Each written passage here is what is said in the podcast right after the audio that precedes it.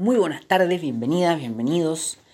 Miércoles 20 de mayo del 2020, mi nombre es Juan Pablo Vázquez y esto es Historia Política de América Latina. Esto es algo así como el décimo miércoles que nos encontramos, algo así como la décima sesión.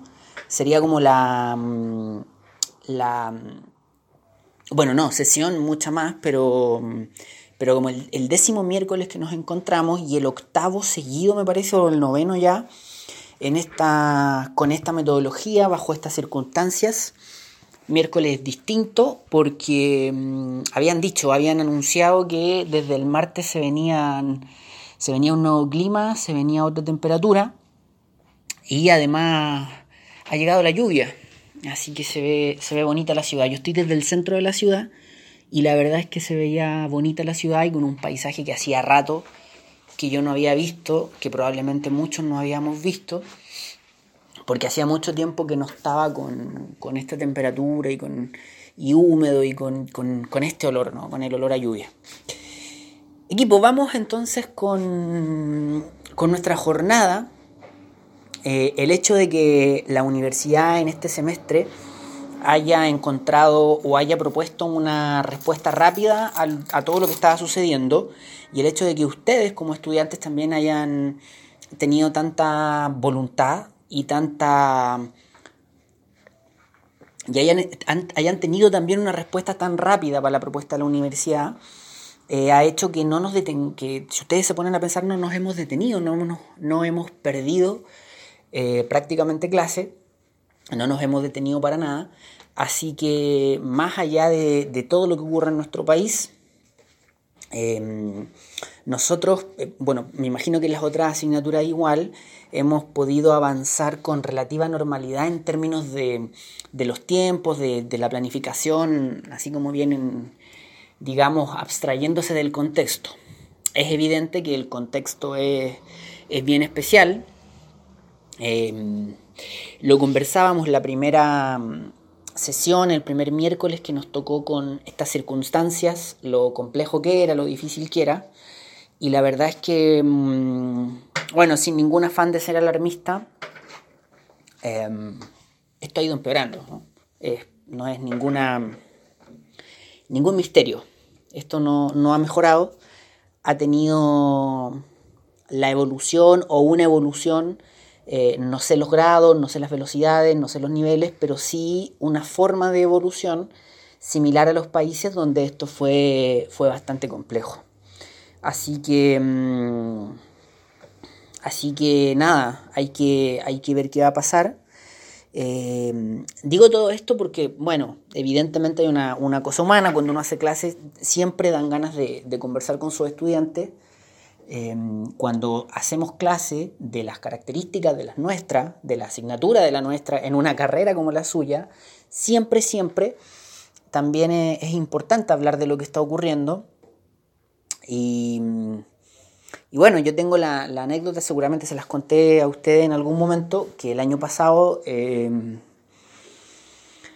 el miércoles 16 de octubre, eh, estábamos en una clase con, con, con, un curso, con el curso de Historia de Chile, comentando esta excepcionalidad, eh, esta suerte de excepcionalidad que se llama, ¿no? Yo le, lo digo así porque así se llama o así se le nombra muchas veces, esta excepcionalidad de Chile en relación a los otros países de América Latina, eh, a partir de estas características que tenemos, de ser un país donde la institucionalidad al parecer es un poco más estable, donde donde el Estado ha tenido una, también una mayor estabilidad histórica desde la época republicana. Eh, toda esta característica ¿no? del Estado portaliano, de, bueno, todo esto que, que, sabemos eh, que, tiene o ha tenido Chile. Eh, y justamente comentábamos un poco de ese día, miércoles 16, de, de la serie de movilizaciones eh, que estaban ocurriendo en, en, Santiago en las estaciones de metro.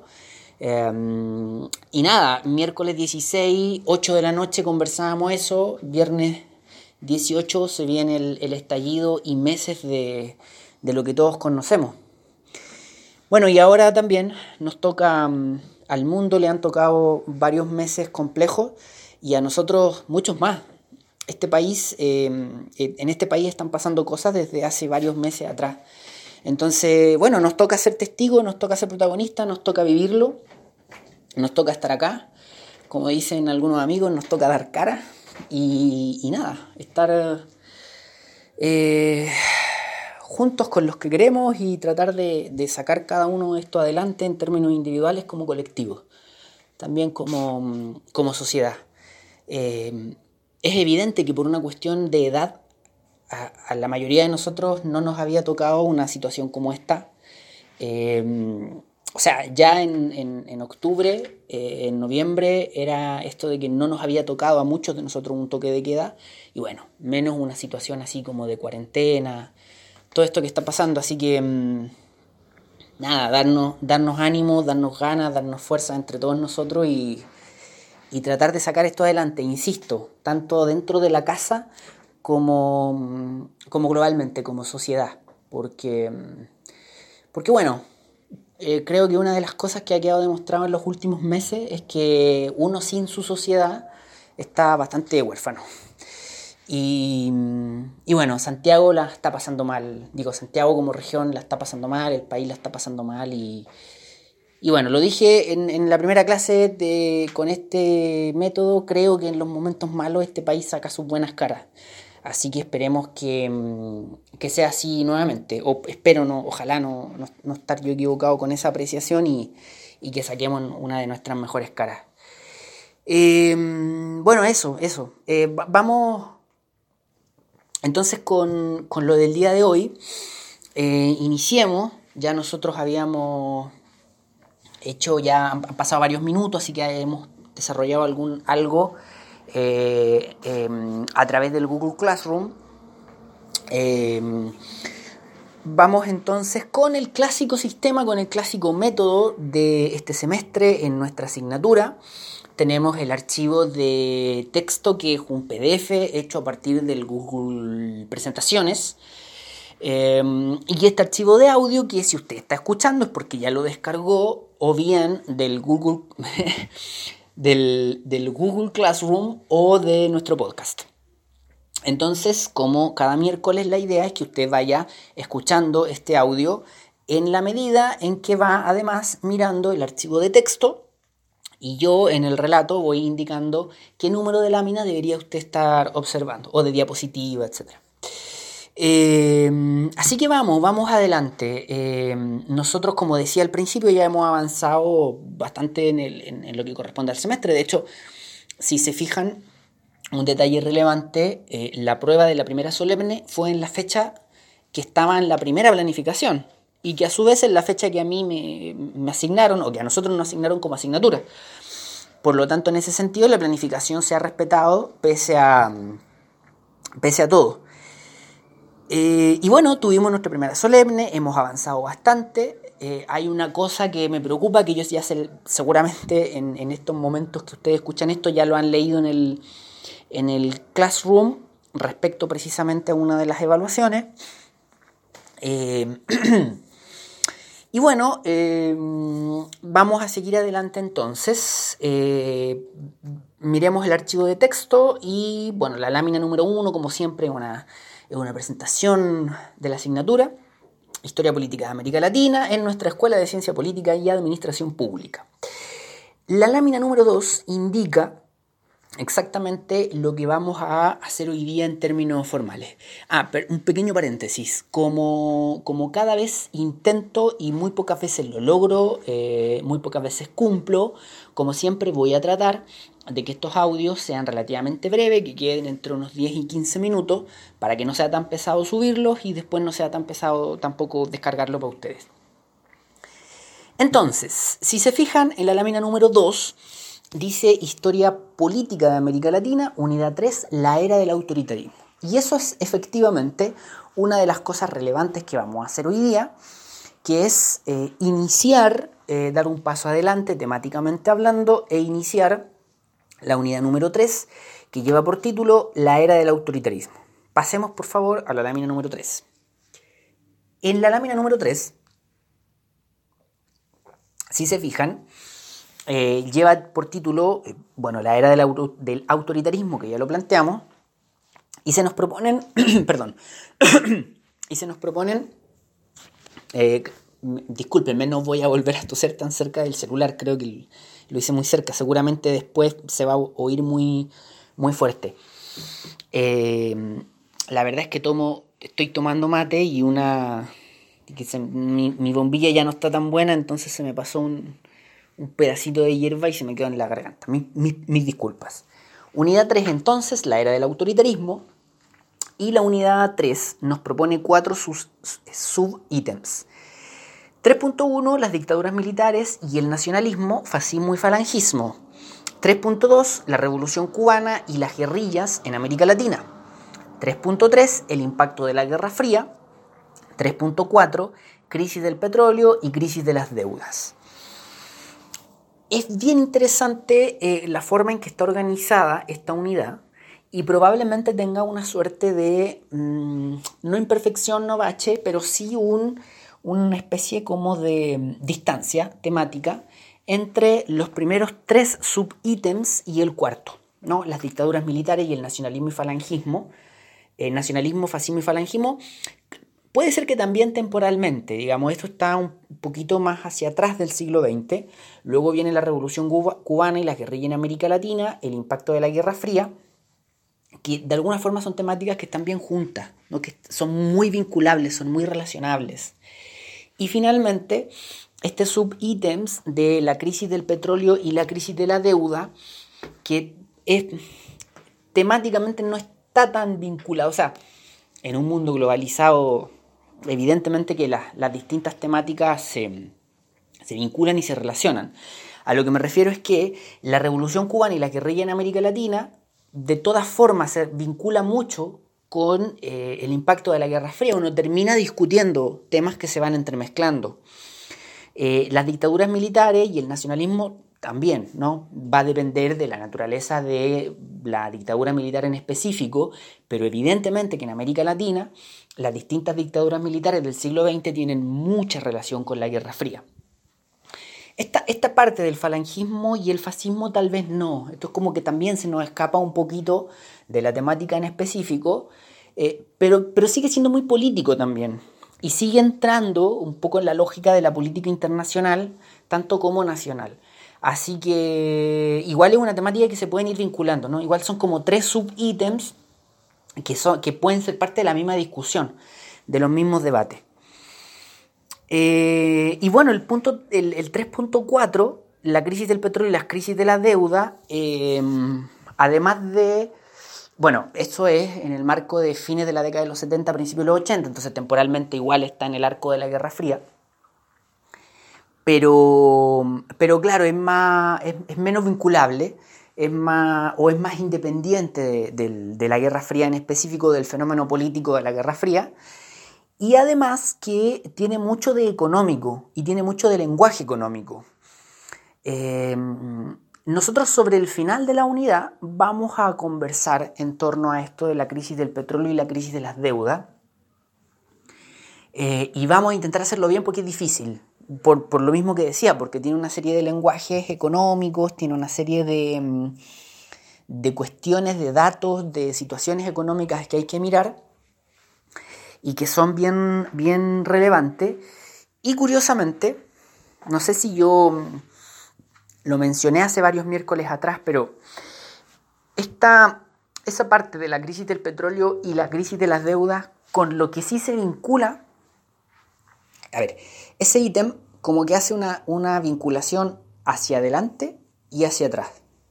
Se vincula hacia atrás con todo este debate que dábamos del desarrollo, del desarrollismo.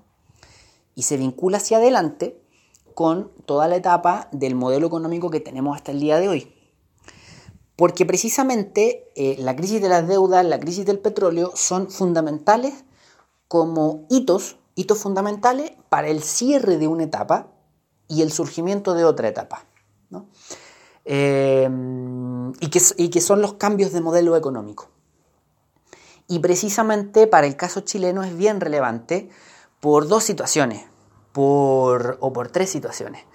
Eh, nosotros en Chile ya habíamos iniciado el cambio de modelo. Lo voy a decir así como bien en simple para no enredarme ni, que nos empantanemos tanto en esta parte, que es solo una descripción del general de la unidad. En Chile el modelo económico neoliberal se venía implementando desde mediados de los 70, no, no en los 80 ni en los 90 como en los otros países de América Latina, fue más rápido en Chile. En Chile se hizo mucho antes. Eh, sin embargo, la crisis, al igual que en el resto de América Latina, eh, va a ser un, hito relevante para que esos cambios se vayan produciendo y se vayan produciendo además más rápido. Eh, en segundo lugar, en Chile hay bastante en Chile hay bastantes consecuencias de la crisis de la deuda. O sea, la crisis de la deuda en Chile eh, repercute como la famosa crisis de principios de los 80, que ustedes deben haber hablado muchas veces de eso, eh, que se deben acordar, y que hay también muchos mucho trabajos al respecto, tanto económicos como en historia, y trabajo, hay mucha memoria respecto a la crisis de, económica de los 80, artístico, mucha memoria artística capítulos de los 80, por ejemplo, que tratan de, ese tema. Entonces, esto que en términos globales eh, para América Latina es la crisis de las deudas, en Chile pega como la famosa crisis de principios de los 80 que fue muy dura, fue muy, muy cruda y que justamente en las últimas semanas, a partir de todo lo que nos está pasando, eh, como que surge nuevamente la memoria en torno a esos momentos. Eh, y en tercer lugar, además, en Chile va a tener consecuencias políticas importantes porque todo el, como Carolina sabe muy bien, todo ese proceso que, que, eh, se inicia en los 80 de, movilizaciones populares eh, contra la dictadura a principios de los 80 va a ser fundamental para que después termine sucediendo lo que sucedió a fines de los 80. Y la verdad es que una de las variables relevantes de esas movilizaciones va a ser la situación social que se, se estaba viviendo. así que bueno, bueno, el, punto 3, el, digamos este ítem 3.4, de alguna forma se nos separa un poquito de los tres ítems anteriores, pero, pero nada, es muy importante de hablar, es muy importante de, de describir, de analizar y de darle varias vueltas. Así que... Mm, así que bueno, vamos nosotros con... con vamos nosotros eh, adelante y ahora... Y ahorita lo que les voy a pedir es que se fijen en unos videos que eh, subí al, al Google Classroom. Eh, para que le demos una, vuelta. Eh, qué sé yo, no sé cómo están cómodos, sírvanse un, una agüita, un juguito, un, matecito como yo, un café. Pónganse cómodos y, y, vean los videos. Van a ser unos 20 minutos de video eh, respecto a, algo que quiero que conversemos. Así que denle, denle play, miren los videos y nos volvemos a ver en el, o nos volvemos a escuchar en el siguiente audio. Sigamos adelante entonces. A partir de los videos que vimos todos, eh, ¿de qué hablamos entonces esta noche? ¿Qué llama entonces la atención o nuestra atención esta noche? ¿Por qué los videos? Vamos a hablar de cine. También un poco vamos a estar hablando de cine. Vámonos por favor a la lámina mm, número 4, ya habiendo mirado eh, los tópicos generales de la, perdón, de la unidad. Vámonos a la lámina número 4, donde dice para el partido de hoy, es decir, los propósitos de aprendizaje de lo que nos queda de noche el día de hoy. En primer lugar, identificar elementos generales del proceso histórico y global denominado Guerra Fría. En segundo lugar, contextualizar históricamente el proceso denominado Guerra Fría. En cuarto lugar, perdón, en tercer lugar, establecer una relación entre la política, la ideología y la cultura de masas y la cultura popular. Y en cuarto lugar, identificar el rol jugado por los medios de comunicación de masas en la Guerra Fría.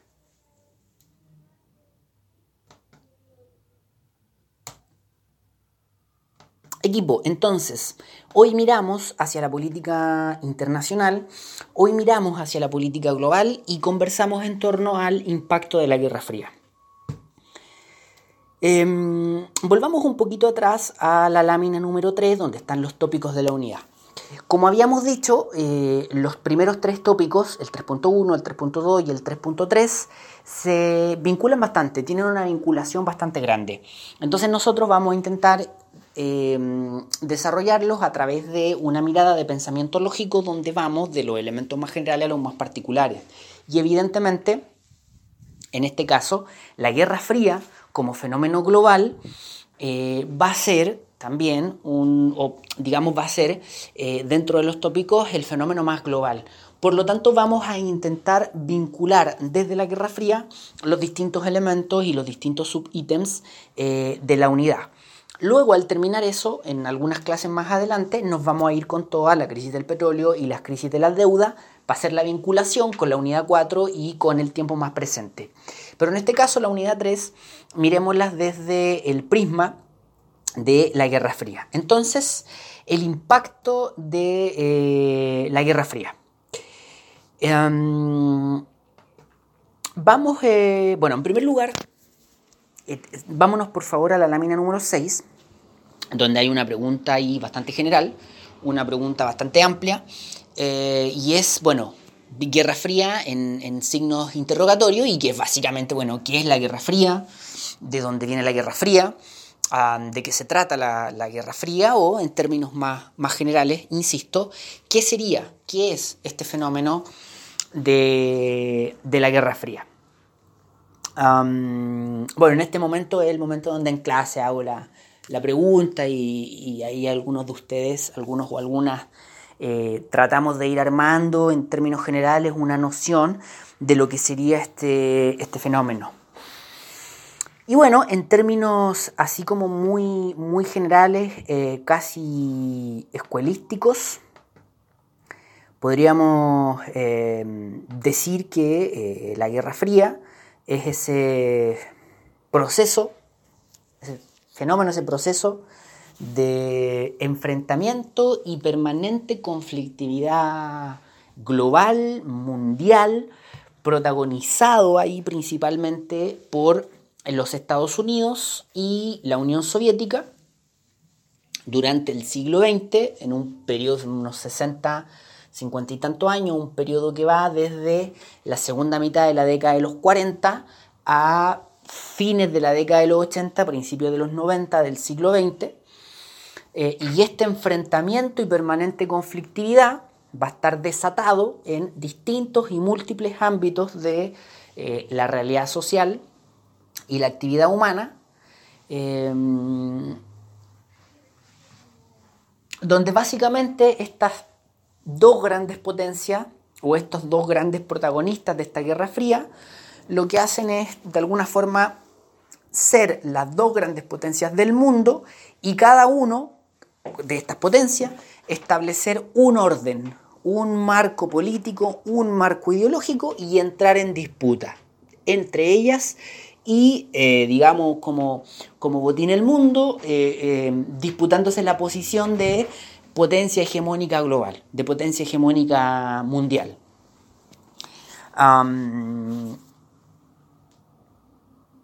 militarmente, la Guerra Fría, como nosotros sabemos, se va a manifestar de forma indirecta, y esa es la clave de por qué se llama fría. ¿no? Probablemente no es un muy buen nombre, pero la razón, y, lo planteamos así bien en fácil para que no nos demoremos tanto en esto, la razón es que se trata de un enfrentamiento que en realidad en términos militares y bélicos nunca llegó a consolidarse entre ellos. Por eso una guerra fría, porque nunca se desató realmente una guerra entre Estados Unidos y la Unión Soviética. Sin embargo, sí tuvo una serie de manifestaciones militares indirectas. Es decir, si bien Estados Unidos y la Guerra Fría, perdón, Estados Unidos y la Unión Soviética nunca, nunca, sus soldados, digamos, van a pelear realmente el uno contra el otro, sí sus aliados o sus países satélites en distintos lugares del planeta se van a enfrentar. Por eso se habla de enfrentamientos directos e indirectos. Perdón, de enfrentamientos militares indirectos. Y todo este fenómeno, como sabemos, generó un fraccionamiento a partir de un mapa, o claro, un fraccionamiento y provocando un mapa político internacional global bipolar. Es decir, durante todas estas décadas el mundo giró en torno a un eje político, en torno a un clivaje político, eh, bueno, clivaje, perdón por lo redundante, bipolar entre la Unión Soviética y los Estados Unidos. ¿no? Las dos grandes potencias disputándose el mundo, peleándose el mundo en distintos ámbitos, en, a través de distintas manifestaciones, eh, y cada uno con una serie de aliados de países satélites, de gente que los seguía, cada uno con todo un, marco y un arco de influencia en la geopolítica mundial. Así como en términos bien, bien amplios y generales, eh, esa sería, digamos, la, el, proceso de Guerra Fría, que de todas formas ustedes lo conocen muy bien y, y, han escuchado hablar de él muchas veces y han tenido que hacer trabajos, etc. ¿no? Eso sería en términos eh, generales la, Em, la Guerra Fría. Luego, em, pensemos en, un, en, una, en una suerte de, de marco eh, general em, temporal de la Guerra Fría. Eh, pasemos por favor a la lámina mm, número 7, a la lámina número 7, eh, donde precisamente dice ahí marco temporal. Eh, y que es una, es una información bien concreta, bien, bien, general. Eh, hay espacio aquí como para discutir algunas cosas, pero en general es una información más, eh, más manualística, por decirlo de alguna forma, de manual. Y es el marco temporal de la Guerra Fría. en términos así como bien concreto y específico, uno podría decir que este, este fenómeno, ¿no? este, este, este marco, este escenario político global, va a tener un, marco, digamos, que va más o menos. Eh, a ver, lo que quiero decir es que eh, siempre en, en, historia son importantes la, o sea, bueno, las temporalidades son fundamentales, pero me refiero a esto como de poner años específicos, las cronologías siempre son buenas para ubicarse, como que son didácticamente son bien interesantes, porque uno logra eh, ubicarse bien, entender de entrada, etcétera. Luego, eh, ya con una, con, digamos, con un segundo más de aliento, ya dándole una vuelta más, siempre son cuestionables los años. Las cosas nunca eh, eh, terminan y empiezan en un momento así como muy en específico. porque los procesos se van generando más, más lentamente, más, más conflictivamente. por ejemplo, en la historia de Chile, siempre me, Hay un momento cuando nos toca hablar de la independencia de Chile que me gusta usar la cita de un periodista político, que en este momento no recuerdo su nombre, no lo voy, no lo voy a recordar para nada, pero que él decía que uno de los errores más grandes de los analistas políticos en Europa era analizar los movimientos políticos en función de la cantidad de gente entonces, de, la cantidad de gente que eran capaces de mover los movimientos políticos. Entonces él decía, ese es un error, porque muchas veces las ideas políticas tienen movimientos subterráneos que se van generando eh, de una forma en que no se pueden ver aparentemente, pero que en algún momento eso estalla y se generan grandes, digamos, grandes manifestaciones. Em, por eso eh, lo de los años en específico a veces es medio complejo. Sin embargo, hay hitos que nos ayudan, generalmente hay hitos que nos ayudan eh, a marcar referencia. Y la Guerra Fría también tiene hitos que nos permiten marcar referencia, así como hitos referenciales para entender eh, cuál es el momento o cuáles son los momentos donde empieza y donde termina. Por ejemplo, eh, el marco temporal de, de la Guerra Fría no es un error decir que va desde 1945 eh, hasta fines de los 80, principios de los 90 del siglo XX. ¿Por qué desde 1945? Pregunta para ustedes, para que le den una, una vueltecita. ¿Por qué desde 1945?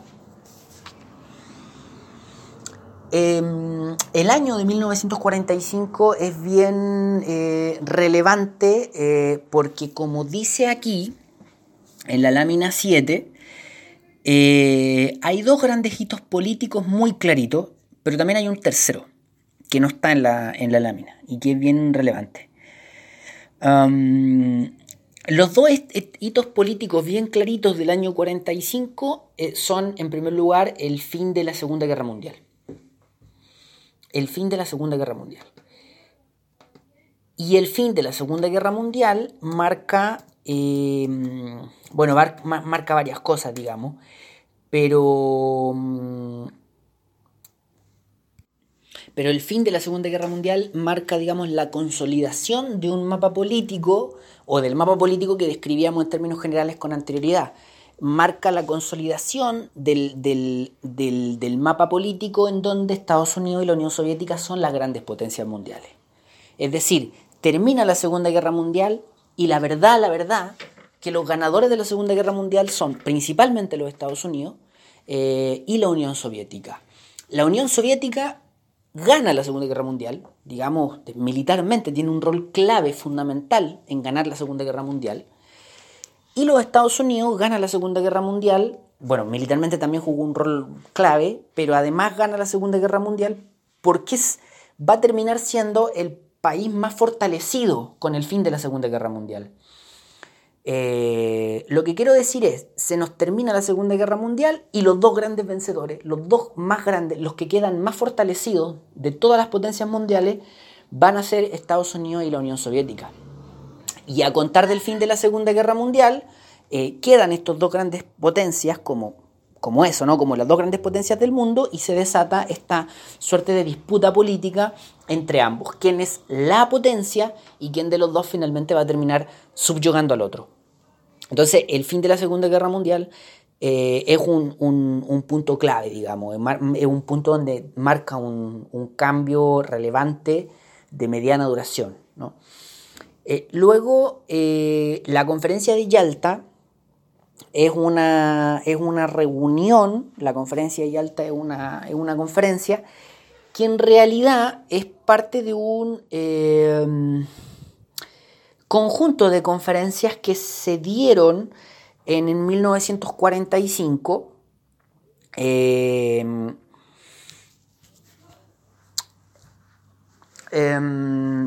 precisamente para el fin de la Segunda Guerra. ¿no? Y la conferencia de Yalta es, digamos, es como de las más relevantes o la más relevante o la más decisiva, y que es básicamente la reunión entre los grandes, entre los grandes eh, vencedores de la Segunda Guerra Mundial, que al mismo tiempo son las grandes potencias del mundo. Entonces, estamos hablando de una conferencia eh, a altísimo nivel, donde se van a reunir eh, Stalin, Franklin Delano Roosevelt, y Churchill. O sea, los grandes líderes de la Unión Soviética, de los Estados Unidos y de eh, Inglaterra o de Gran Bretaña. Eh, y que además, si se fijan, si se fijan, no solo son los grandes líderes de estos tres países, sino que además dentro de la historia de cada uno de esos países son muy relevantes, son muy importantes. O sea, no, no, no, te tocó cualquier presidentecillo de Estados Unidos, sino que te tocó Franklin Delano Roosevelt en el caso de Churchill igual y en el caso de, Stalin también. Entonces fue una reunión muy relevante, una conferencia muy decisiva de los ganadores de la Segunda Guerra Mundial, eh, donde se llega a lo que se denominó como el Acuerdo de, Yalta. Eh, y bueno, básicamente eh, lo que estos grandes líderes mundiales discutieron en la conferencia de Yalta fue bueno, cabros, ¿qué hacemos de ahora en adelante? Se terminó esta cuestión, la ganamos y ahora somos los principales potencias. Bueno, ¿qué hacemos? Nosotros, no hoy día, sino que la próxima semana, vamos a, mirar ya más analíticamente, más en detalle, lo que fueron los acuerdos de Yalta, pero básicamente podemos decir que estas potencias definieron cómo iba a ser el mapa político del mundo en las próximas décadas algo así como que entre Stalin eh, y Roosevelt, con un testigo y un opinante de lujo y probablemente también relevante y decisivo en la reunión como Churchill, decidieron cómo lo iban a hacer de ahí en más, eh, cómo iban de alguna forma a, entre comillas, dividirse, repartirse el mundo, cómo iban a operar de una forma en que no estallara una guerra realmente que destruyera el planeta, eh, pero que implicara que ellos iban a seguir manteniendo las cuotas de poder que, tenían. En el fondo, ¿cómo le hacemos ahora para coexistir en este mundo donde los dos ganemos? Eh, pese a que seguimos en competencia, ¿no? Finalmente uno de los dos va a terminar ganando más que el otro, pero es necesario que los dos ganemos. Em, entonces, la conferencia de Yalta termina siendo clave para lo que va a pasar en las próximas, próximas décadas em, y en lo que conocemos como la, Guerra Fría. Entonces, esos dos hitos van a ser claves. Y yo decía que hay un tercer hito, eh, y digo, digo este hito y, cerramos el audio para que pasemos al siguiente.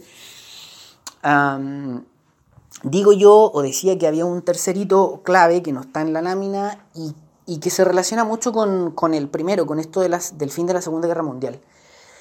El año 1945, eh, creo que lo conversábamos cuando hablábamos, la primera clase que conversamos sobre el debate del desarrollo, el año 45 marca el, el punto culmine de la hegemonía de los Estados Unidos en el mundo.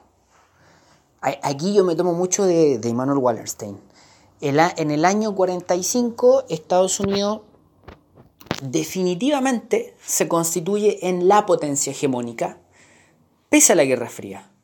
Nosotros podemos entender que la Guerra Fría era clave, que habían dos grandes potencias que se estaban disputando el mundo, pero la realidad es que Estados Unidos era el hegemón. ¿no? Estados Unidos era la gran potencia mundial. Y en el año 45, bueno, y durante varias décadas la Unión Soviética podía disputarle esa posición, pero no logró alcanzarlo ni logró desbancarlo. Y el año 45 marca el momento donde Estados Unidos definitivamente es el hegemón, tiene la hegemonía mundial eh, y supera a todos los demás. Y eso tiene dos grandes claves.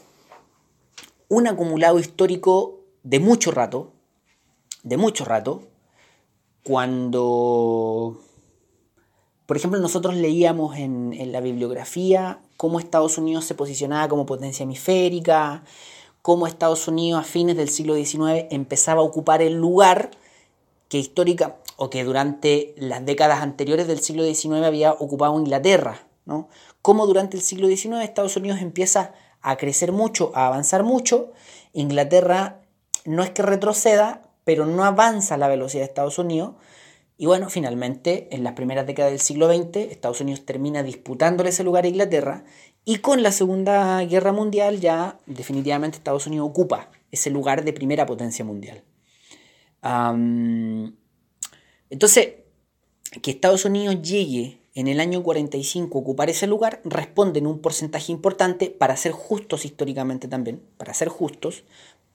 Eh, Estados Unidos en un porcentaje importante gracias a ese acumulado de desarrollo industrial, desarrollo económico, llega a ocupar ese lugar y evidentemente, y evidentemente en un porcentaje importante, también llega a ocupar ese lugar, porque así, pero es que se los encargo como estratégicamente Estados Unidos pelea una guerra como la Segunda Guerra Mundial, gana una guerra como la Segunda Guerra Mundial sin que se dispare una bala en su territorio. ¿Se entiende? Estados Unidos, todos sabemos, todos fuimos criados viendo películas sobre la Segunda Guerra Mundial, eh, escuchando historias sobre la Segunda Guerra Mundial, escuchando canciones sobre cómo Estados Unidos participó en la Segunda Guerra Mundial, pero poco se dice una cosa súper evidente que todos sabemos, que la Segunda Guerra Mundial no se peleó en territorio de Estados Unidos, se peleó en Europa. Entonces, evidentemente, de la Segunda Guerra Mundial, las potencias industriales europeas salen devastadas físicamente, moralmente y económicamente, y Estados Unidos no. Entonces, eso, ese hecho, esa situación, a Estados Unidos le sirve muchísimo para consolidarse como la gran potencia mundial. Esos tres hitos son fundamentales como punto de partida, eh, como inicio de esto que vamos a conocer como la Guerra Fría. Equipo, dejamos este audio hasta acá y nos escuchamos en el audio siguiente. Sigamos adelante entonces, tercer audio de la jornada, tercer audio de la noche. Entonces planteábamos cómo em, el marco temporal de la Guerra Fría tenía eh, como año muy relevante el, 45 como punto de, inicio, o, rondando el 45 a partir de tres grandes hitos eh, referenciales del inicio de la Guerra Fría, como eran el fin de la Segunda Guerra Mundial, como era la Conferencia de Yalta, que la vamos a mirar más en detalle en, yo creo que la próxima semana, eh, y también este otro hito que no está en el, en la lámina y que tiene que ver con eh, la consolidación de Estados Unidos como la potencia hegemónica y el punto culmine también de Estados Unidos como potencia hegemónica. Porque suele suceder que mm, las potencias hegemónicas en el mundo, si uno mira la historia, eh, avanzan como muy, muy progresivamente y cuando llegan a un punto en que ocupan ese lugar, luego de algunas décadas empiezan a, también a, decaer, ¿no? empieza su, decadencia, si no, si no a Estados Unidos. Em, y bueno, la, digamos la otra vereda, el otro punto, que sería eh, cuando empieza la Guerra Fría a terminarse o cuando empieza este escenario global, este escenario mundial de Guerra Fría a cambiar, cuando entra en crisis y cuando nos damos cuenta que ya no estamos viviendo la Guerra Fría, sino que estamos viviendo otra cosa, eh, se podría decir, o hay por lo menos un año clave, que es el año de 1991. Año maravilloso, año muy importante, eh, el de 1991, no por el fin de la Guerra Fría, sino que por otras cosas. Pero, pero en este caso, lo que nos convoca a nosotros es que en el año 91 ocurre un fenómeno clave, un fenómeno muy importante, eh, y es el definitivo colapso de la Unión Soviética. Eh, ese año, 1991, termina por colapsar la Unión Soviética. Entonces, 1991 es, clave por este colapso de la Unión Soviética, pero antes de entrar en, aquello, hay que decir que eh, este fin de la Guerra Fría, eh, digamos desde el lado soviético, porque eso también es relevante mencionarlo, la Guerra Fría no hay una situación como muy específica donde uno pueda decir Estados Unidos ganó, sino que más bien hay situaciones que implican que la Unión Soviética se desintegró o que la Unión Soviética colapsó y, fracasó, digamos, como proyecto histórico digo, hacia adelante, no, no, no quiero meterme en, en, un tema tan complicado y complejo como ese, pero, pero hacia adelante la Unión Soviética colapsa, ¿no? ya no, existe más, para decirlo en términos simples. Entonces la Guerra Fría se termina acabando, eh, ese, esa es como el, el, golpe de gracia, ¿no? El, el disparo final. No es que Estados Unidos haya hecho algo que efectivamente le permitió como llevarse el, título de ganador. Entonces, para que se generara ese colapso soviético, para que se generara ese fin, más bien desde el punto de vista de, la Unión Soviética, hay varios hitos que son relevantes, hay, hay varias cuestiones como muy, muy importantes. Eh, eh, a ver, bueno, tal vez como triunfo de los Estados Unidos podríamos mencionar algo que, que, se que está muy bien caricaturizado en, la película o en uno de los videos que vimos. Y es que efectivamente eh, durante la década de los 80 eh, Estados Unidos le va a sacar mucha ventaja a la Unión Soviética en términos de su desarrollo tecnológico, en términos de su desarrollo técnico. Eh, y la industria militar va a ser clave para eso. Bueno, siempre la industria militar y siempre las guerras son claves para dar algunos saltos cualitativos y cuantitativos en términos de la tecnología.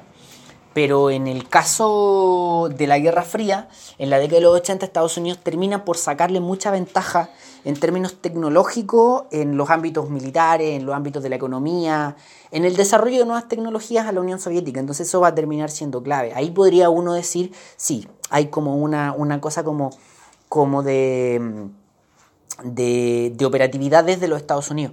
Pero estos otros hitos que, les propongo más tienen que ver con cómo la Unión Soviética se va desintegrando y va cambiando internamente. Entonces, por ejemplo, antes de 1991, eh, desde el año 85 en adelante, se genera dentro de la Unión Soviética, eh, se generan dos grandes reformas. Y yo, creo que ustedes la han escuchado muchas veces en su vida y ah, probablemente algunos de ustedes lo conocen muy bien. Yo, por ejemplo, tengo recuerdos de, de niño de escuchar esas palabras. Yo no sabía qué significaban, pero me acuerdo que en las noticias hablaban mucho de esto. En el 85 entonces se empieza a implementar tanto la perestroika como la glasnost. Y esto lo hace la Unión Soviética bajo el liderazgo de Mikhail Gorbachev. Que no recuerdo el nombre del, cargo, pero que es el líder máximo de, gobierno de la Unión Soviética. bueno, como sabemos, el, comité central del partido o, la organización interna del partido designaba al, líder máximo del partido y ese líder máximo del partido era el, líder máximo de la Unión Soviética. Gorbachev lleva a, ocupar ese lugar. Eh, entonces se empieza a implementar estas dos grandes reformas que son la perestroika y la glasnost. La perestroika era una eh, reforma estructural económica que planteaba una serie de, bueno, de eso, ¿no? De transformaciones en el ámbito económico que tenían que ver eh, en términos em, generales, digamos, eh, con una... Es que, es que es complejo, ¿no? Es como complejo hablarlo como en breve. Evidentemente que la perestroika se planteaba como objetivo eh, estructurar, fortalecer perfeccionar lo que se denominaba como el socialismo soviético que se estaba construyendo, eh, pero si uno lo analiza así como muy en frío, también la perestroika va a tener una serie de elementos que de alguna forma liberalizan la, economía, eh, la economía soviética. Por ejemplo, se, se buscó o se dio una mayor em, autonomía, eh, autonomías locales. Eh, por ejemplo, hubo una cierta liberalización de precios. En el fondo, de alguna manera, se, digamos, se modificó un poco, se intentó intervenir en esta economía centralmente planificada, liberalizándola un poco. Em, Evidentemente que se buscaba y había toda una lógica discursiva de reestructurar la economía y, en función de eh, preservar el sistema. Eh, pero bueno, pero bueno, en, algún momento tendremos más, más tiempo como para como para poder discutirlo. Pero, pero claro, desde el año 85 en adelante se empieza a implementar esta reforma que lo que busca básicamente es reestructurar la, economía soviética y que, insisto, empujó hacia una suerte como de eh, liberalización, o digamos que tenemos en un extremo la economía soviética, tenemos en el otro extremo eh, una economía, la economía centralmente planificada soviética, y tenemos en otro extremo la economía de mercado, y de alguna forma eh, desde el extremo soviético se, se, mueve hacia, no es que se transforme en una economía de mercado, pero a través de una serie de reformas se mueve un poquito esa economía centralmente planificada hacia, ¿no? Avanza como unos pasos hacia una economía de mercado, para graficarlo de alguna manera.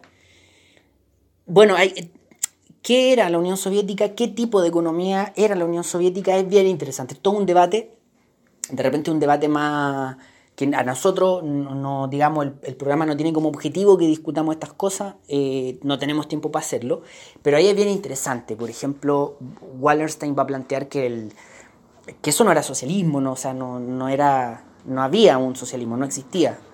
Eh, que la Unión Soviética tenía una economía, un capitalismo centralmente planificado, un capitalismo desde el Estado, una suerte de capitalismo de Estado. Eh, bueno, en fin. Y, la otra gran reforma fue la Glasnost, eh, que la Glasnost es... Em, de hecho, Glasnost significa transparencia. La Glasnost básicamente era una reforma en el ámbito eh, de la vida pública que lo que, que, lo que buscaba era eh, una mayor libertad de la información, una mayor libertad de la información y del flujo de, situaciones que estaban ocurriendo. Eh, sabemos que la Unión Soviética era una, digamos, una estructura institucional muy grande, muy pesada, muy burocrática, y lo que buscaba esta reforma era insisto, como, como, es su, palabra, el significado de, su palabra, eh, que significa transparencia, buscaba entonces un mayor flujo de información, del conocimiento, digo, del conocimiento de las cosas públicas en, un mayor nivel, que hubiese una reforma en, función, en, función de eso en términos un poco más simples, si la perestroika significaba una liberalización en términos de reforma económica, la Glasnost significaba una suerte de liberalización en términos más de lo político y de lo público. Por eso daba como el ejemplo de la información, por eso es como tan, era tan importante eso, o tan relevante como ejemplo, tan, tan expresivo como ejemplo. Era como una liberalización de toda la estructura política y donde el tema de la, del, del, flujo de información era como, como clave. Entonces, bueno, ¿por qué son importantes estas reformas? Porque estas reformas lo que hicieron, y no estoy así, pero estoy pero lejísimo de descubrir el agua tibia, eh, esta reforma en vez de eh, reestructurar el sistema para llevarlo a una suerte de perfeccionamiento y, y que lograr avanzar y, y, ser más competitivo con Estados Unidos, bueno, al revés, fue como parte de todo el proceso que terminó por desintegrar a la, a la Unión Soviética. Y bueno, dos otros grandes hitos como muy, muy claves también de la, de la Unión Soviética, o, o digamos de este fin de la Guerra Fría, es la caída del muro de Berlín, que, que bueno, así como físicamente las imágenes súper, eh, así como épicas que generalmente muestran los medios de comunicación, porque la destrucción es, es, es, después, no es posterior, no recuerdo el año, pero será 91-92, pero cuando el muro de Berlín deja de ser frontera es en el año 89. ¿No? O sea, cuando Alemania deja de estar dividida, digo, Berlín deja de estar dividida en una Alemania eh, occidental y en una Alemania del este, eh, es en el año 89. ¿no? O sea, cuando el muro de Berlín deja de tener eh, relevancia política, o más que relevancia política, deja de tener efecto político cotidiano, digamos. Nosotros ahorita, yo no, no, no, he, no he mirado bien el, el, tiempo, no he calculado bien el tiempo ahora, pero ahorita vamos a hacer como una suerte de recorrido bien rápido por algunas cosas bien referenciales de la... De la no, no rápido, pero sí general, eso, un, una mirada como más bien general a varios hitos referenciales de la, de la Guerra Fría y uno de ellos es precisamente la situación del, del, muro de Berlín. Pero por ahora, bueno, ese es el tema, ¿no? El muro de Berlín es un muro que divide la ciudad de Berlín, la capital de Alemania, eh, y en ese momento está dividido, digamos, en la, la, ciudad, no el país, bueno, el país también, pero la ciudad, por eso es tan simbólico, está dividida en dos, una Alemania occidental y una Alemania del, del este. Eh, y el, el muro divide la ciudad así físicamente y políticamente no, no se, es frontera, digamos. Ese, el, ese era el concepto, no, no, sé por qué no lo dije antes. Er, era la frontera entre las dos partes de la ciudad que corresponden a cada una a una Alemania. Eh, no se podía cruzar, ¿no? Eh, como una frontera, tal como una frontera. Eh, y en el año 89 eso deja de, de tener efecto.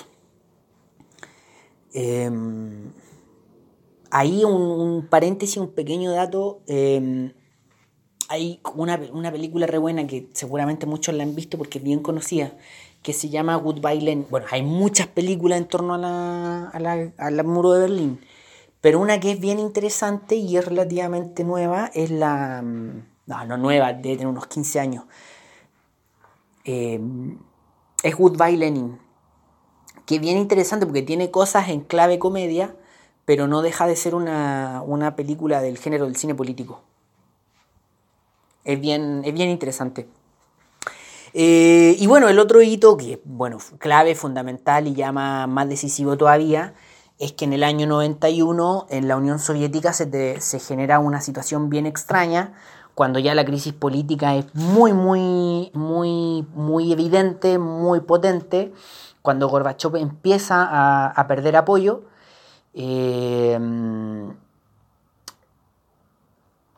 eh, se genera una situación donde el partido está, o donde digamos los órganos más decisivos del partido, en, que digamos estamos hablando de una sociedad, de un gobierno unipartidista, un Estado unipartidista, entonces el partido está dividido, esto siempre es mucho más complejo, pero como para que se entienda más, más, rápidamente y para que avancemos también más rápido, el partido está dividido, hay dos grandes facciones muy claritas, una que es una facción más ortodoxa, más, eh, no lo digo despectivamente, sino que solo para que se, para, que se entienda, más, eh, más conservadora dentro de las lógicas del partido, menos proclive a los cambios, o, más claramente, menos proclive, por ejemplo, a las reformas que, se planteaban, eh, y otra más, más proclive a, mm, a, los cambios, efectivamente, más proclive a la reforma, más, más proclive a, modificar el curso del, del país o del proyecto histórico de la Unión Soviética,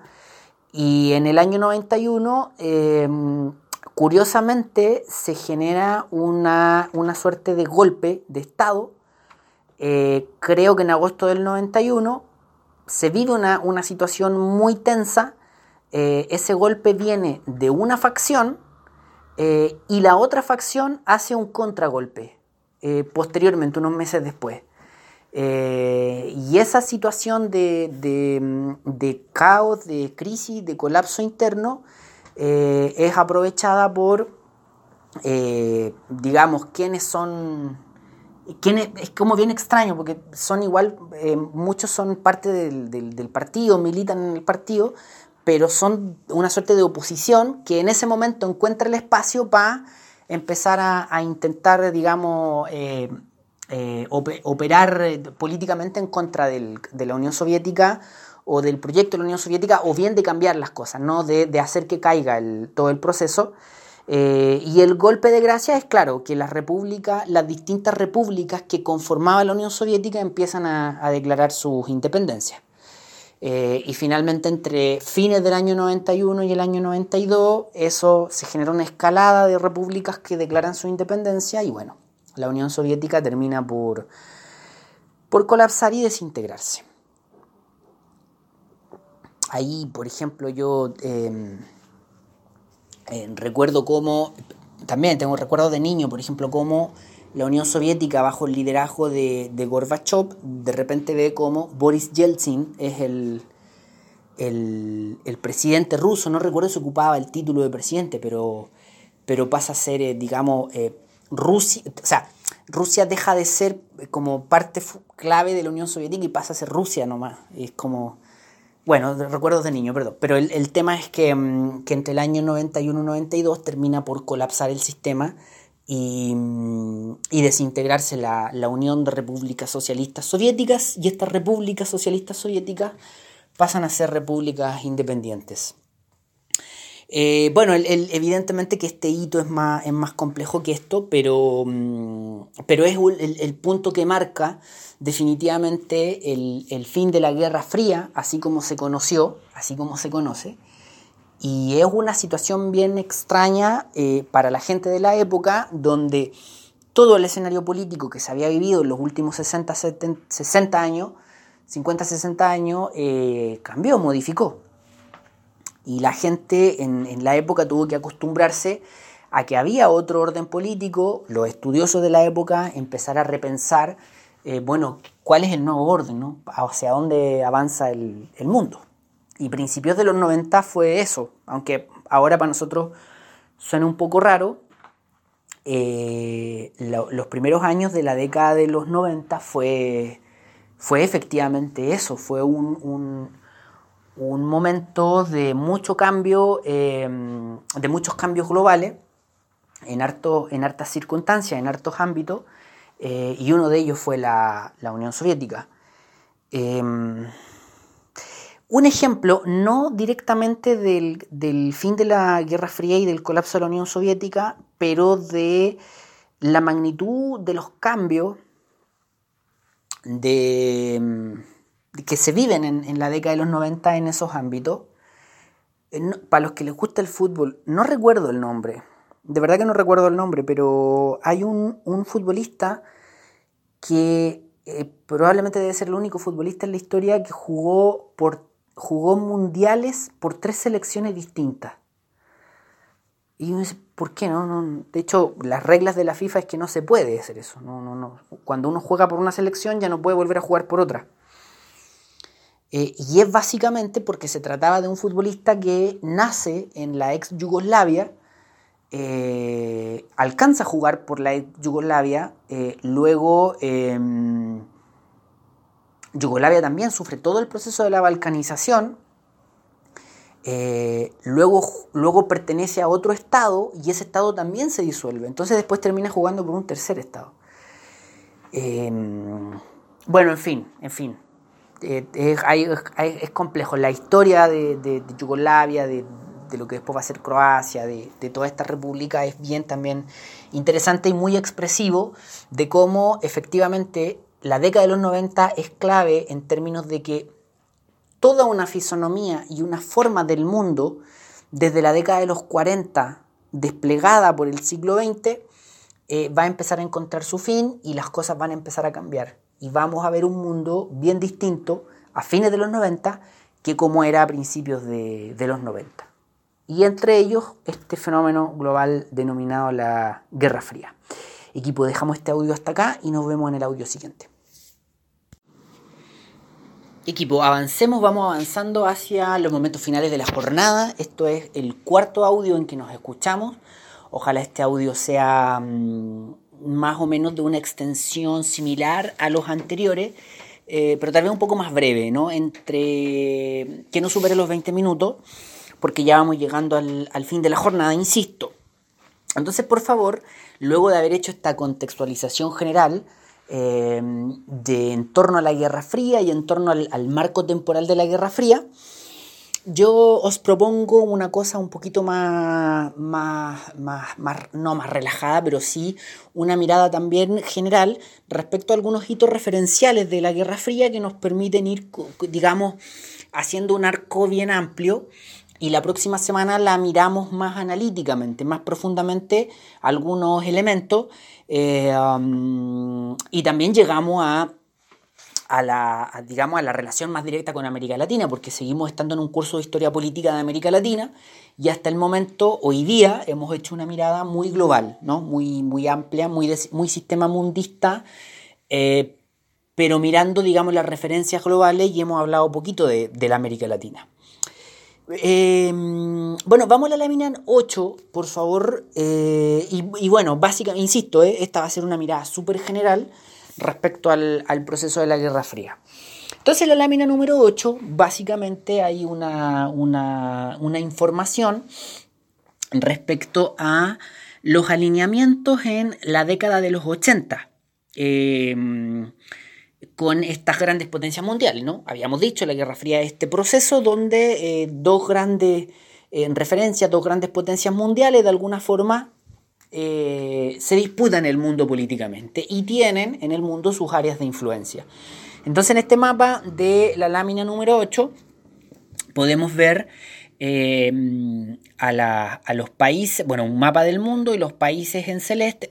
Yo como en, en mi condición de género eh, reconozco que veo, distingo unos tres o cuatro colores nomás, así que me, disculpan lo poco preciso de, mm, de, lo que voy a decir, pero aquí como en celeste, eh, los países que son, acá en el mapa dice la democracia y sus aliados, eh, se refiere evidentemente, precisamente bajo la nomenclatura de la época,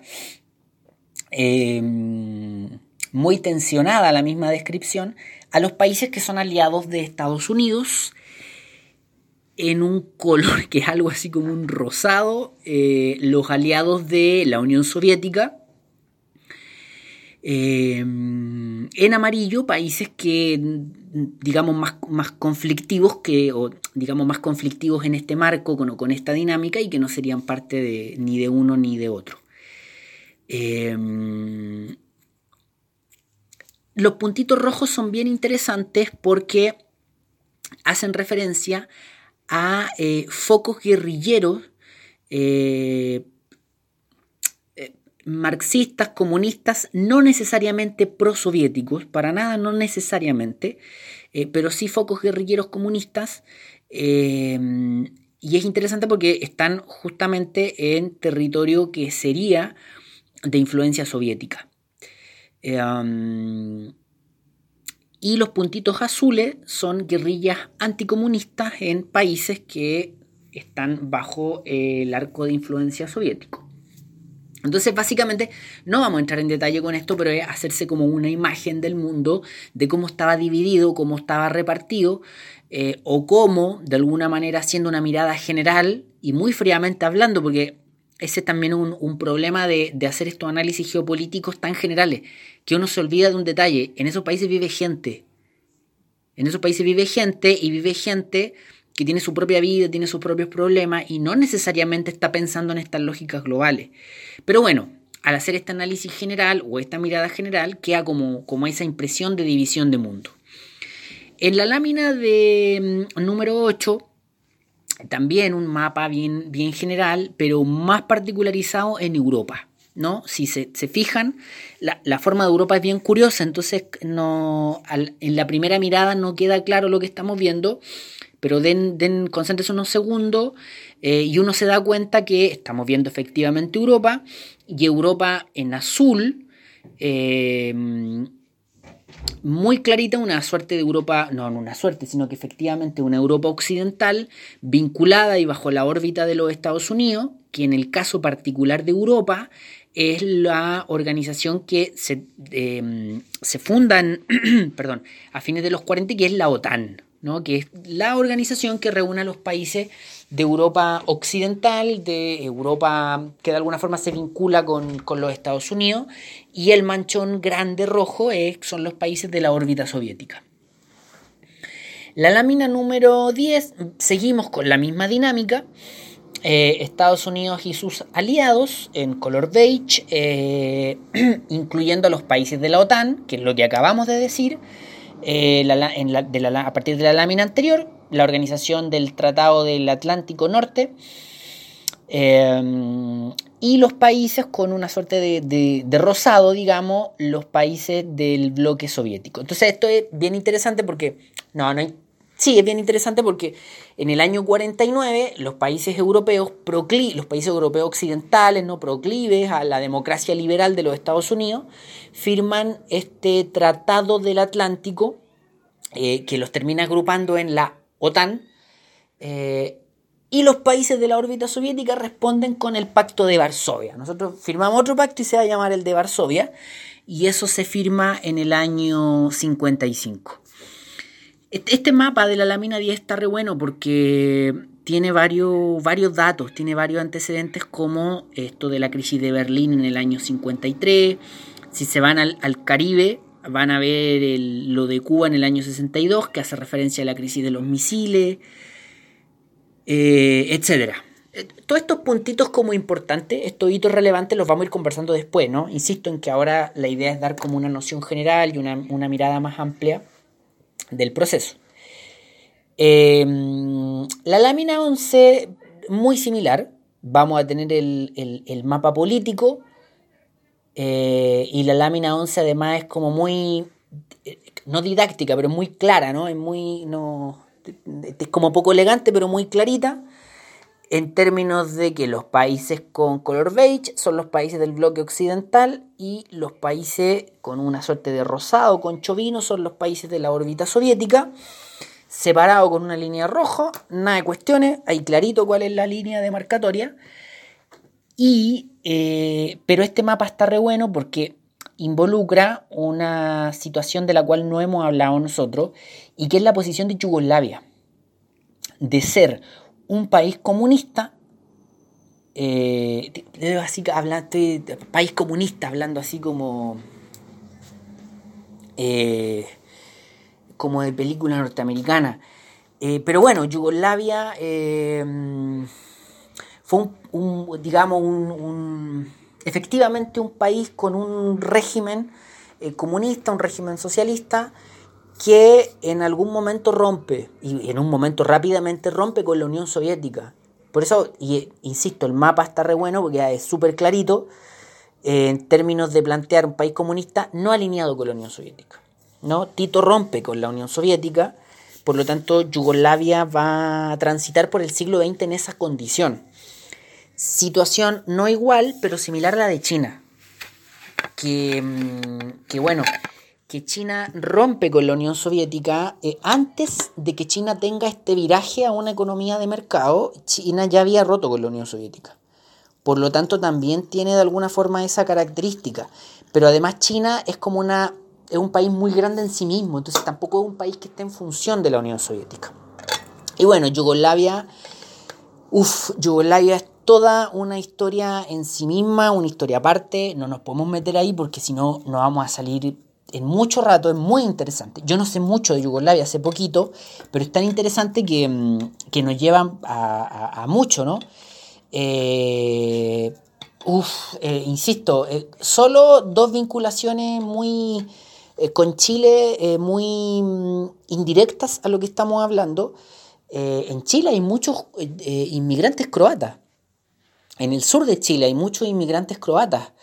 Por lo tanto, hay una vinculación con, toda esa historia que es bien relevante. Y bueno, a los que nos gusta el fútbol, eh, estamos pero llenísimos de, esos ejemplos. Yo eh, cuando, insisto, yo sé que puede parecer muy ridículo el ejemplo, pero eh, yo crecí cuando niño escuchando hablar de la selección de Yugoslavia y de repente me encontré con que había una serie, con que la selección de Yugoslavia ya no existía y había una serie de selecciones que antes no existían. Eh, o, por ejemplo, cuando yo era niño a Colo Colo lo dirigía el, el yugoslavo Mirko Josic, que era croata, ¿no? pero era de Yugoslavia. Entonces eh, eh, hay una situación ahí compleja, bien interesante, de un, de un país que se conformó a partir de varios países y que bueno, Entrados los 90, eso también se disuelve y surgen una serie de, repúblicas que formaban parte de este, de este otro país. Pero bueno, insisto, no, no, no, no nos metamos ahí, aunque es bien, bien, bien interesante. Em, la lámina número 12 nuevamente hace una mirada a la Guerra Fría en el caso europeo, nuevamente la, la división de entre países europeos pro-occidentales, pro-norteamericano y la órbita soviética. La lámina número 13 lo mismo, eh, la misma lógica, solo visto desde otro, digamos, con algunas especificidades diferentes, pero básicamente la misma lógica.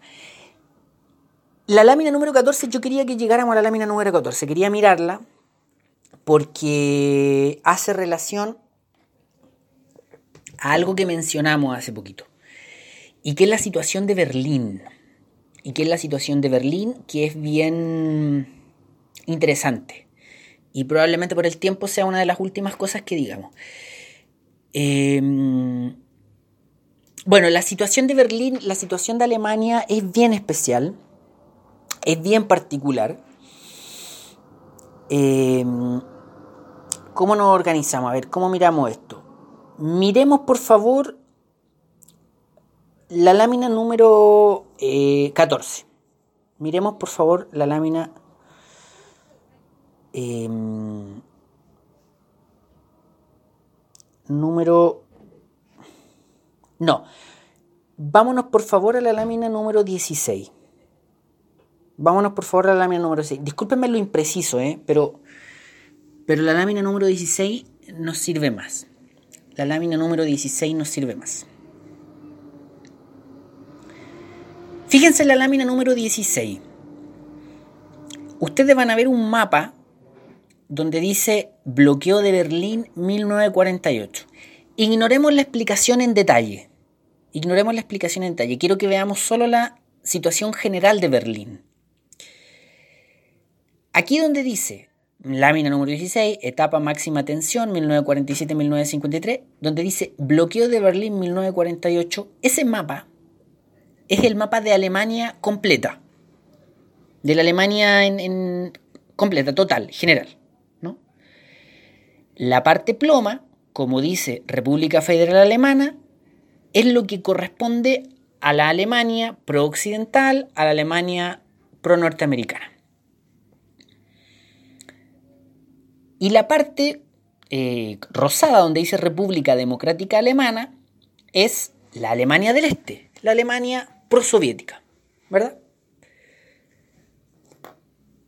Entonces, e-, este mapa, este mapa muestra claramente cómo Alemania, luego de perder la Segunda Guerra Mundial, queda literalmente dividida, política y geográficamente, dividida en dos.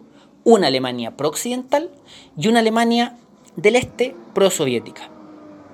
Ahora, como Alemania pierde la guerra, Piensen ustedes en la debilidad política de Alemania recién perdida la guerra. Recién acababa la guerra con Alemania como la gran perdedora de la guerra en términos así concretos, pero además con toda la carga pública, global, ética, ¿no? De ser el país que fue en la Segunda Guerra Mundial. Entonces, bueno, esa mezcla de debilidades hace que, bueno, que sea muy, muy, muy débil eh, Alemania eh, en los momentos de recién acabada la guerra. Entonces, Alemania no es que solo quedara dividida en una Alemania federal y en una Alemania del Este, una República Federal Alemana occidental pro-norteamericana y una República Democrática Alemana eh, pro-soviética, sino que esa parte occidental además quedó dividida en tres pedazos. Porque una parte de la Alemania federal estaba bajo control inglés, la otra parte estaba bajo control francés y la otra parte estaba bajo control directo de los Estados Unidos. Claro, eso no va a durar tanto, se va a acabar rápido. Alemania sabemos que es un país muy potente, muy poderoso, con una historia muy particular, entonces en poco tiempo ellos se levantan y vuelven a ser el, país poderoso que, conocemos. Pero en un inicio va a estar dividido y va a estar bajo control de estos tres países. Em, y luego tenemos la otra parte que es la República Democrática Alemana, que es la Alemania del Este, la Alemania pro-soviética Em, y aquí también vamos a tener otra situación bien particular. Y esa situación bien particular es que Berlín, la ciudad de Berlín, está adentro de la República Democrática Alemana, o sea, adentro de la Alemania prosoviética. Pero Berlín, la ciudad de Berlín, que como se ve acá en el mapa, es un manchón que ocupa o que está dentro de la República Democrática Alemana, a su vez estaba dividido en dos. Y el muro de Berlín lo que divide no es a toda Alemania, sino que es a Berlín, ¿no? Que es una muralla, una pandereta enorme que divide a la ciudad en dos. Y es súper extraño porque dentro de la República Democrática Alemana, dentro de la Alemania del Este, dentro de la Alemania prosoviética, tenemos esta ciudad y esta ciudad está dividida en dos. Entonces dentro de esa Alemania prosoviética hay un pequeño manchoncito occidental, que es el Berlín occidental. Entonces si se fijan, en este mapa de la lámina 16 tenemos el mapa de Alemania, en la República Democrática Alemana tenemos el manchoncito blanco que es Berlín, y en el mapa del lado así como el mapa de lado como que hace un zoom a la ciudad de Berlín y lo tenemos dividido. Igual que Alemania, así como a escala, como un mapa a escala. Así como tenemos Alemania dividida en dos, Berlín también lo dividimos en dos. Un Berlín occidental y un Berlín prosoviético. Ahora, para hacer esto más complicado todavía, el Berlín occidental, así que ese pedacito chiquitito de Alemania que es Berlín occidental, también está bajo control de estos tres países. Control inglés, control francés y control de los Estados Unidos. Este mapa en particular hace, o esta lámina en particular hace relación a que entre el año 47 y el año 53 se vivió mucha tensión en el marco de la Guerra Fría en Berlín. Y algunas tropas soviéticas ocuparon Berlín, eh, no es que ocuparan Berlín, no ocuparon la parte occidental, pero sí impedían el paso por tierra. Por lo tanto, estaba, digamos, aislado este, este lugar. Eh, si se van a la lámina anterior, a la lámina 15, también está, eh, está digamos, como, está, eh, digamos, graficado como mapa lo que acabamos de, explicar, lo que acabamos de, de mencionar. Em, eso, como Berlín, o sea, una ciudad como que en Santiago a la mitad le puse la clásica división de, de Plaza Italia. No, porque ese es social y esto es más político. Bueno, en fin, como que en, la, en Vicuña Maquena pusieran una pandereta gigante y Santiago estuviese dividido en dos, digamos. En Berlín ocurrió eso. El Berlín occidental y el Berlín oriental. Y si se fijan, acá en la lámina número 15 además está la fecha en que se unifican las dos Alemanias y Berlín se termina estableciendo como, capital. Eh, eso, eso con Berlín. Y, si se fijan en la lámina siguiente, la lámina número 18, es una foto del muro de Berlín. Entonces cuando yo digo que es una pandereta gigante es porque lo es. Ahora, no es que sea solo una pandereta, no una línea de pandereta, sino que es como un complejo. Acá en la lámina 18, eh, digamos la, lámina 17, que una foto eh, se aprecia bien, pero se aprecia mejor y más claramente, más didácticamente en la lámina siguiente que es la 18. ¿no? Y ahí se ve con dibujito y todo, nuevamente está el, mapa de Berlín completo, la línea roja es donde cruzaba el muro este de Berlín, y en, en los dibujitos que donde dice muro de Berlín es como era la muralla, no era digamos una franja en realidad por, en, el en la cual en el centro habían militares, qué sé yo, una cosa como, como una frontera, ¿no? Y estas panderetas que dividían, dividían los países.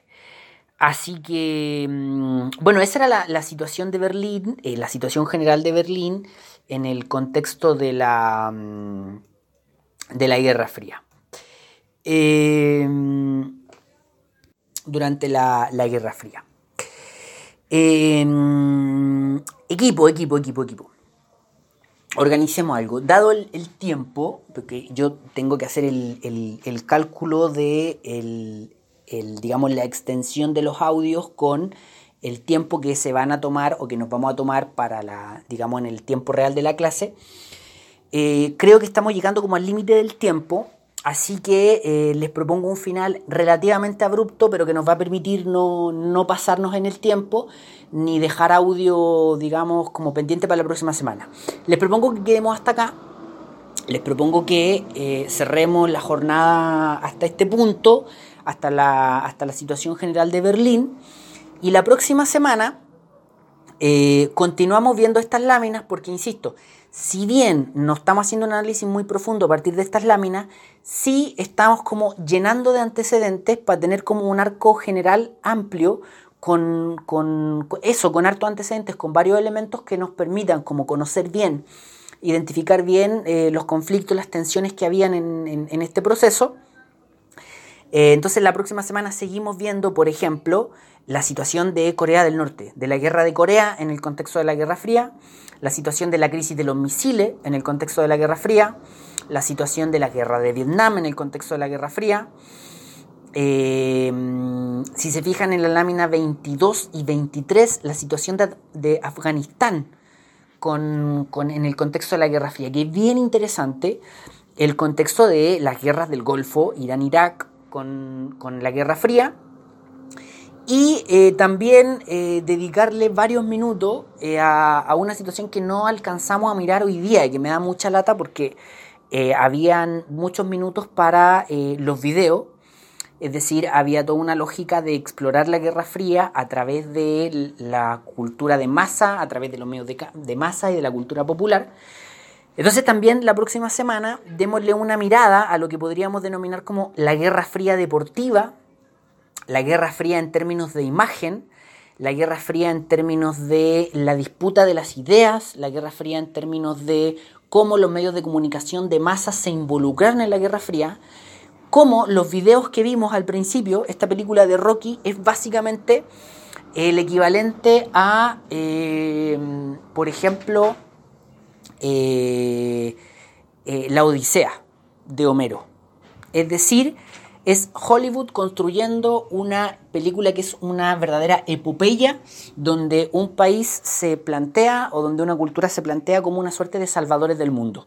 Eh, Rocky es parte de todo ese relato. Rocky 4 es una cría, es un hijo de la Guerra Fría eh, no la saga completa, pero sí esa, la Rocky 4 es un producto, es una cría de la Guerra Fría, es una...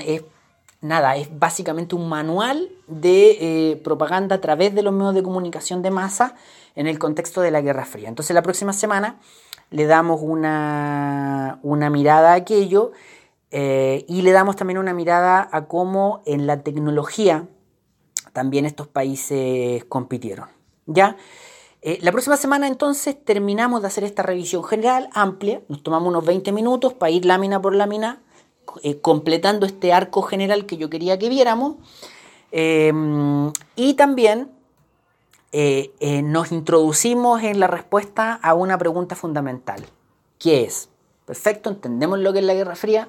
Perfecto, entendemos que ahí están esas dos grandes potencias. Pero hay algo de lo que no hemos hablado. Bueno, ¿y qué pasa con nosotros los latinoamericanos? ¿Cómo afecta esto a Boca? ¿Qué le pasa? ¿Cómo, ¿Cómo nos afecta a nosotros los de América Latina esta situación de la Guerra Fría? ¿no? Entonces, la próxima semana terminamos este arco general y entramos de lleno a la situación de América Latina en el contexto de la Guerra Fría. Eso equipo, nos escuchamos, nos leemos, cualquier duda por favor al correo y nos escuchamos la próxima semana.